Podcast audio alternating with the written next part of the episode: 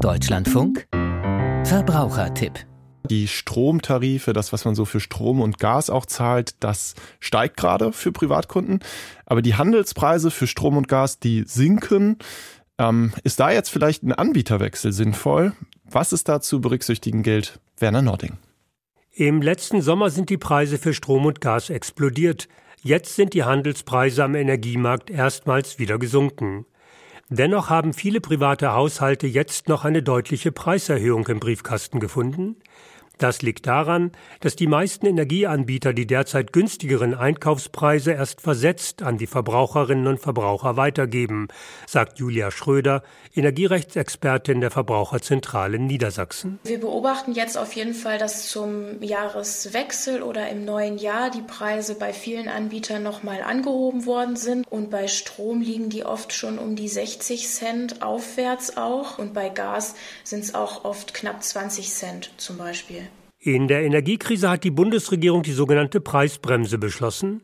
Ab dem 1. März bekommen alle privaten Haushalte ein Jahr lang Gas, Fernwärme und Strom subventioniert geliefert.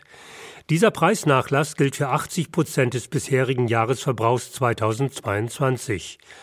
Der vergünstigte Preis beträgt 12 Cent je Kilowattstunde Erdgas, 9,5 Cent je Kilowattstunde Fernwärme und 40 Cent je Kilowattstunde Strom. Alles, was über den gedeckelten Preisen liegt, das können sich die Energieversorger dann quasi vom Staat erstatten lassen. Haushalte, die es nicht schaffen, ihren Energieverbrauch auf 80 Prozent des Jahres 2022 zu drosseln, müssen dann für die restlichen 20 Prozent die deutlich höheren Preise der Energieanbieter bezahlen. Das können etwa 10 Cent mehr pro Kilowattstunde Gas sein und 20 Cent mehr pro Kilowattstunde Strom. Weil es erstmals wieder verlockende Angebote für Neukunden am Markt gibt, sind derzeit viele Verbraucherinnen und Verbraucher auf der Suche nach einem neuen, billigeren Tarif. Doch ein Wechsel sollte gut überlegt sein. Die Angebote, die jetzt auch wieder am Markt sind, sollten genau überprüft werden auf Kosten, mögliche Preisgarantien und Laufzeiten und auch immer mögliche Insolvenzrisiken im Hinterkopf behalten. Wer Vergleichsportale nutzt, sollte sich zudem nicht auf die Voreinstellungen verlassen. Suchfilter sind meist nicht im Sinne der Verbraucherinnen und Verbraucher eingestellt. Sie sollten daher immer individuell angepasst werden, rät die Verbraucherschützerin.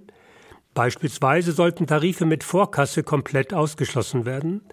Weil niemand vorhersagen kann, wie sich die Preise entwickeln, ist es ein gewisses Risiko, einen Vertrag über 12 oder 24 Monate abzuschließen. Es gibt beispielsweise mittlerweile auch einige Angebote, die sich oder Tarife, die sich monatlich kündigen lassen.